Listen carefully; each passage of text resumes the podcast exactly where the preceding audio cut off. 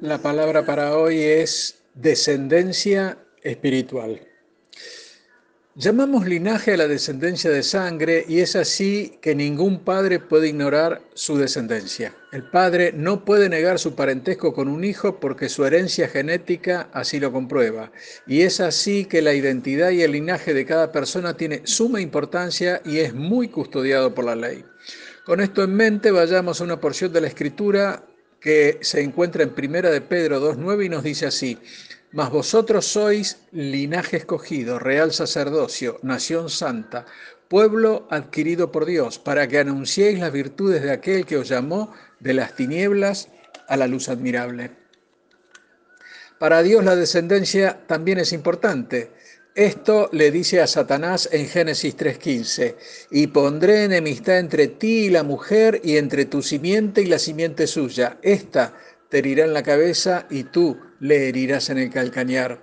Aquí vemos que Dios le dijo a Satanás que de la descendencia de la mujer levantaría a alguien que lo heriría en la cabeza. Satanás había hecho caer a Adán y Eva y es como que Dios le susurra en el oído a Satanás y le dice, de esto que tú hiciste caer, yo levantaré una descendencia que te hará caer a ti y te pisará la cabeza. Y es así que desde Set, hijo de Adán y Eva, Dios da origen a un linaje de donde nacen Abraham, Isaac, Jacob, vos, Isaí, David, hasta que finalmente llegamos a Jesús.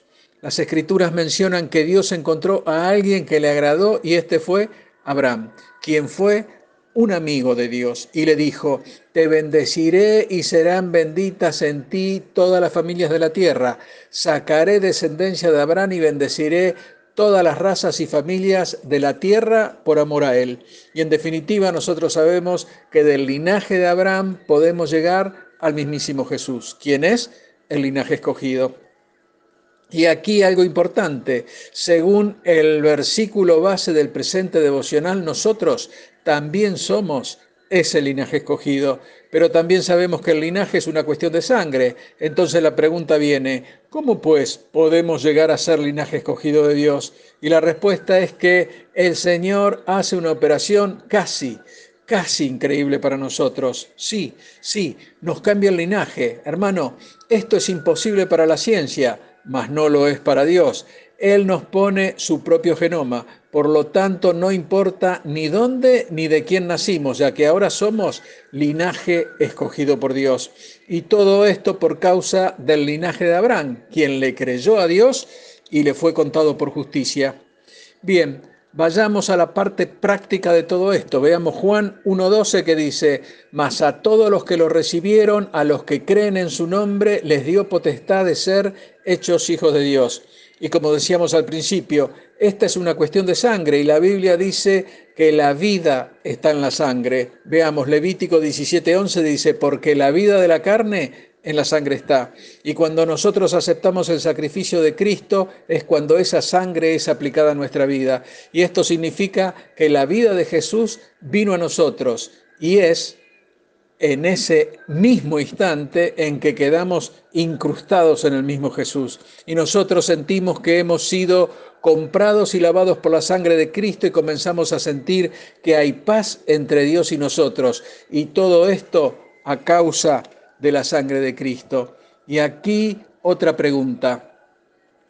¿Cómo es que la savia de Jesús comienza a fluir dentro de nosotros? Y la respuesta está en Juan 15:5 que dice, yo soy la vid, vosotros los pámpanos, el que permanece en mí y yo en él, éste lleva mucho fruto, porque separados de mí nada podéis hacer. Cuando Cristo viene a nuestras vidas somos injertados en Él y comienza a fluir dentro nuestro su propia vida y comenzamos a dar fruto abundante. Y por supuesto que aquí no estamos hablando de un linaje humano, sino de uno divino. Y hermano, nosotros debemos entender que Dios no nos escogió por ser buenos o porque nos portemos bien. No, no, no. Dios no nos escogió porque haya algo en nosotros que le sirva. Muy, pero muy por el contrario. El punto es que Él tiene algo que sí sirve. Esta es la sangre de Cristo aplicada a nuestras vidas y a través de ella somos incrustados, injertados en la misma vida de Dios. Y hermano, el proceso es como sigue. El Espíritu Santo interviene en la descendencia humana y engendra en el vientre de María un ser santo sin contaminación de sangre, llamado Jesús. Abro paréntesis. Recordemos que todos los seres humanos heredamos la simiente caída de Adán. Cierro paréntesis. Dios levantó desde el vientre de María un hombre con una sangre perfecta y con vida eterna.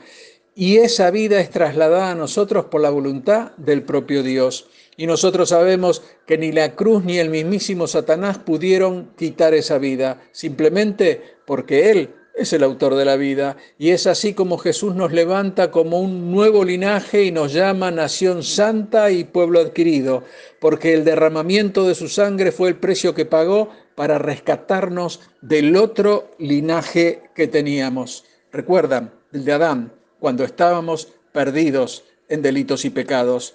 Y es así que ahora tenemos este linaje y esto significa que por tus venas y las mías corre una sangre especial, la sangre preciosa de Cristo. Hermano, las escrituras nos dicen en Juan 3:16 lo siguiente, porque de tal manera amó Dios al mundo que ha dado a su Hijo unigénito para que todo aquel que en él cree no se pierda, mas tenga vida eterna. ¿Te das cuenta? Todos somos incluidos. Todos tenemos un llamado de Dios a aceptar ese injerto espiritual en Jesús y esto para ser de bendición al mundo entero. ¡Qué maravilla! Somos el fruto de una elección divina y te aclaro, tú no elegiste llevar esa sangre preciosa, simplemente aceptas el llamado o lo desprecias. Existe una relación de Dios con nosotros que está esperando un sí de nuestra parte y así convertirnos en el pueblo de Dios. Él ya dio el primer paso muriendo en una cruz por todos y ha sido Él el que te ha escogido. Pero es tu decisión aceptarlo en tu vida. Y hermano, Tú debes saber que hoy puedes ser injertado en el linaje de Dios. Solo abre tu corazón a Jesús y pídele que aplique su sangre sobre tu vida, limpiándote de todos tus pecados. Dios te bendice. Amén.